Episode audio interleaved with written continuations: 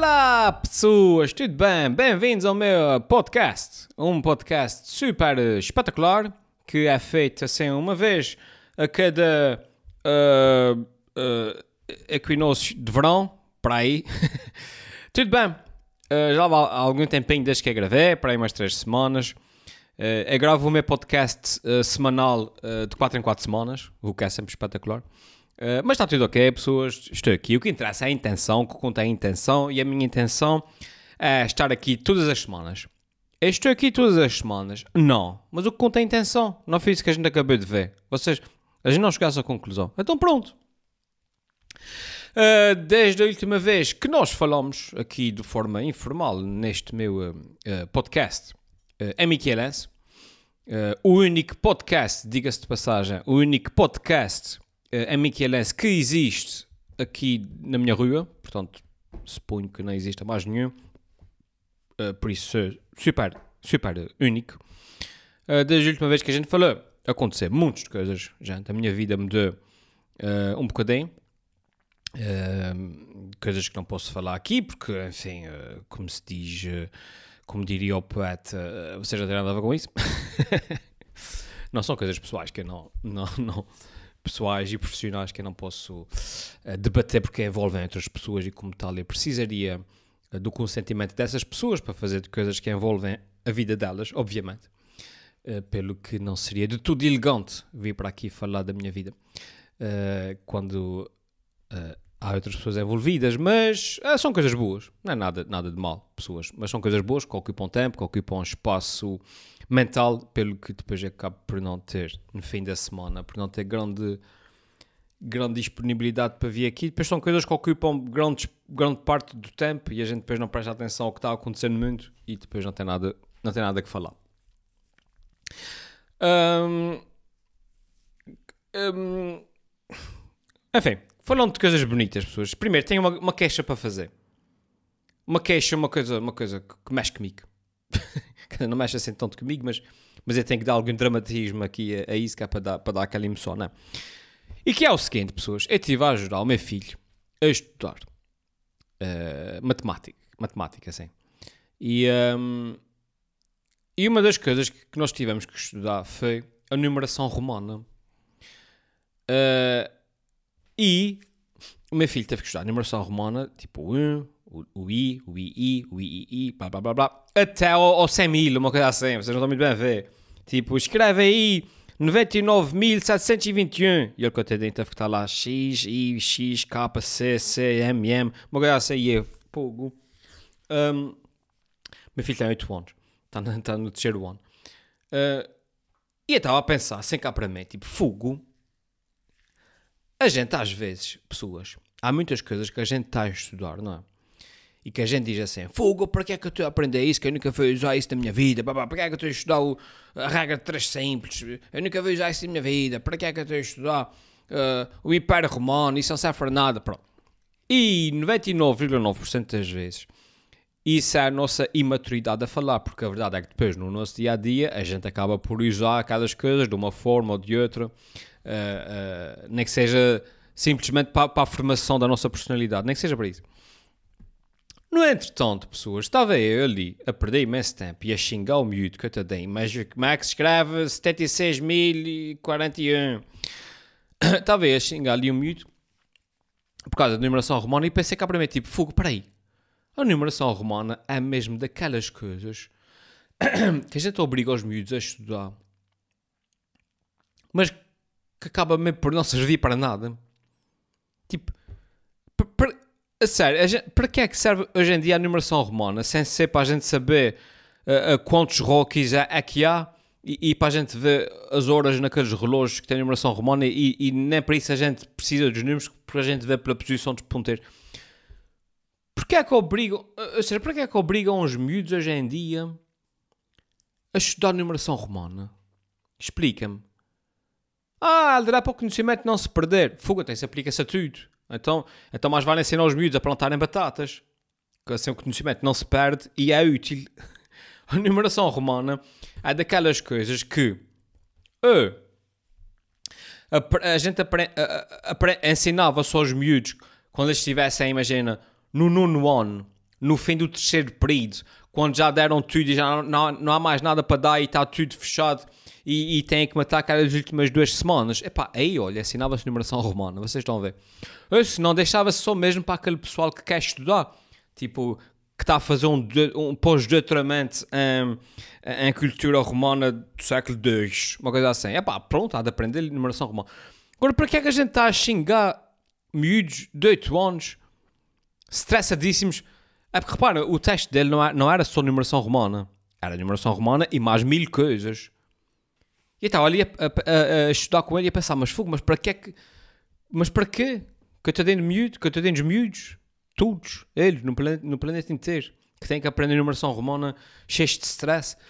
E, e isso sim, é uma das coisas pá, que não tem utilidade nenhuma. Repite-se, sempre para saber quantos rockies é que há, uma coisa assim. Enfim. Pronto, entretanto, depois disso, uh, pessoas, fiquei, fiquei uh, semana passada, tive doente, febre, repara, repara nos sintomas, febre, tosse, uh, o nariz a correr, um, dor de cabeça, tudo isso. Eu pensei, já está, apanhei. Era inevitável, uma questão de tempo, apanhei. Uh, a minha família toda doente, meus filhos, febre, tosse, uh, toda a gente doente. E eu pensei, pronto, é isso. Cheguei a casa, o Covid chegou a casa. Lá fui eu, cheio de, cheio de, de fazer o teste.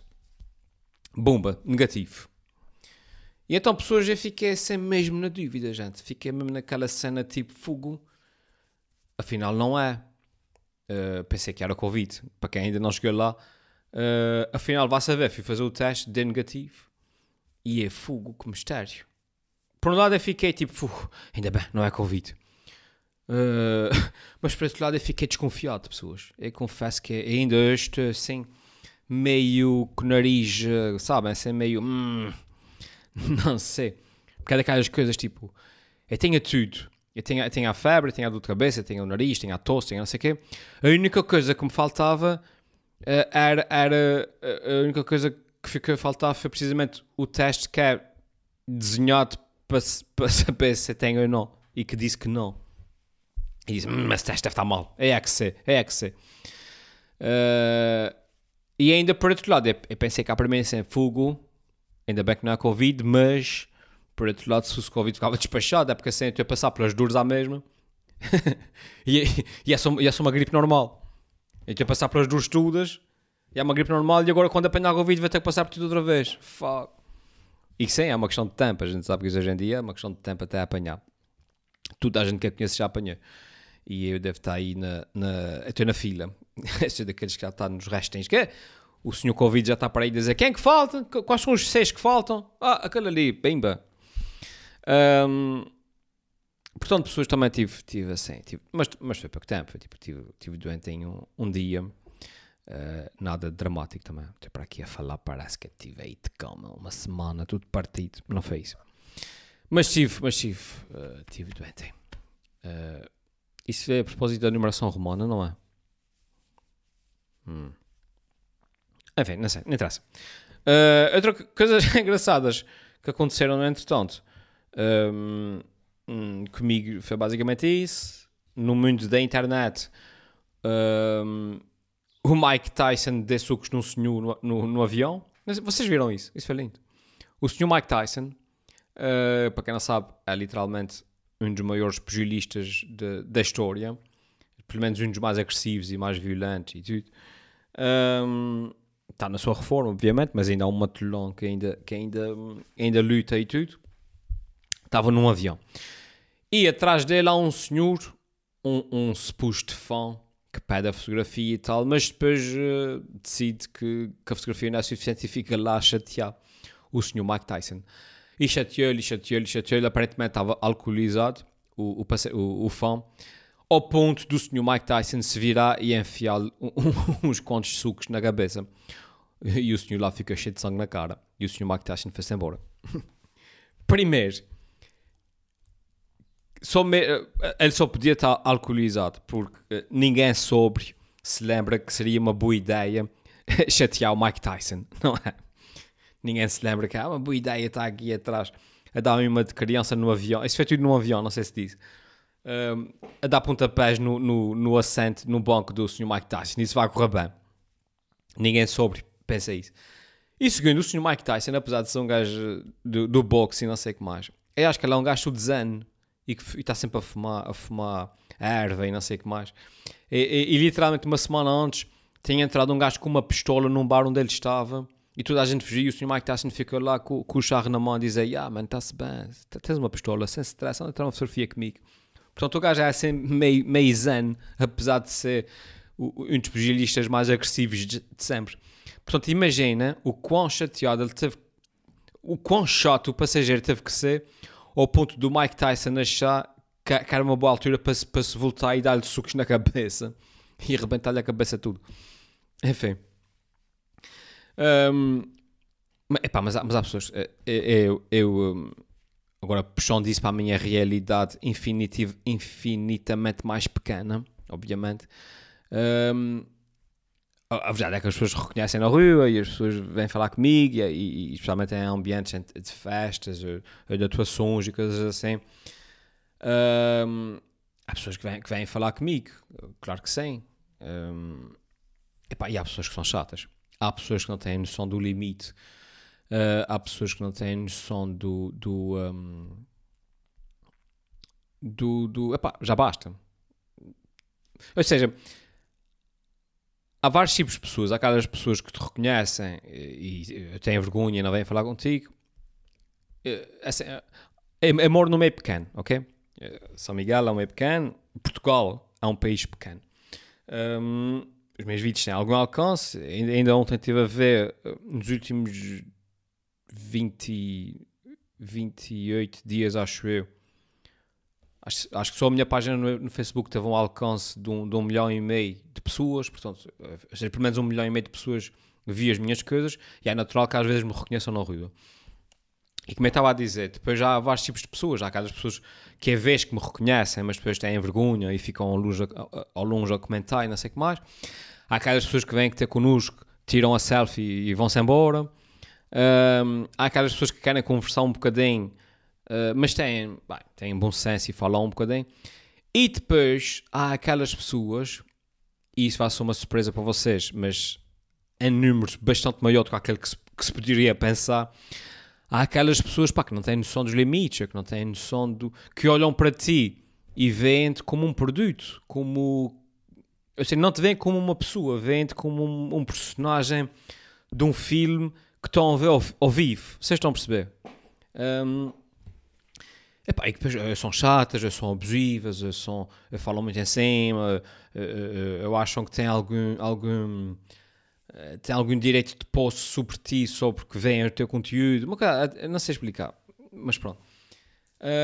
E depois, oh, provas certas, e depois que acabam por ser chatas e aborrecidas e, e inconvenientes. Especialmente imagina quando um gajo está com a família, está num jantar e alguém vem à mesa e, e, e pede para tirar uma fotografia. Ok, já é chato porque estás ali com a tua família, mas tudo bem. Mas depois chama o resto do pessoal, e chama a malta, e, vem, e vem para a mesa, e conta piadas, não sei o que mais, e um gajo está tipo, ah, mas estou aqui com os meus filhos, e tal, tipo, pronto, ok.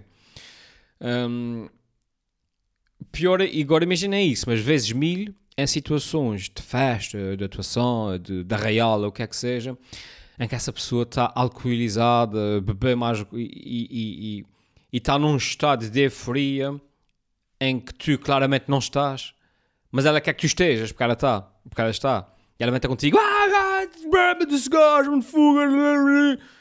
E um gajo tem ali aqueles 5 minutos de tolerância que diz, ah, é fixe, tira a fotografia, e diz umas piadas e a pessoa ri.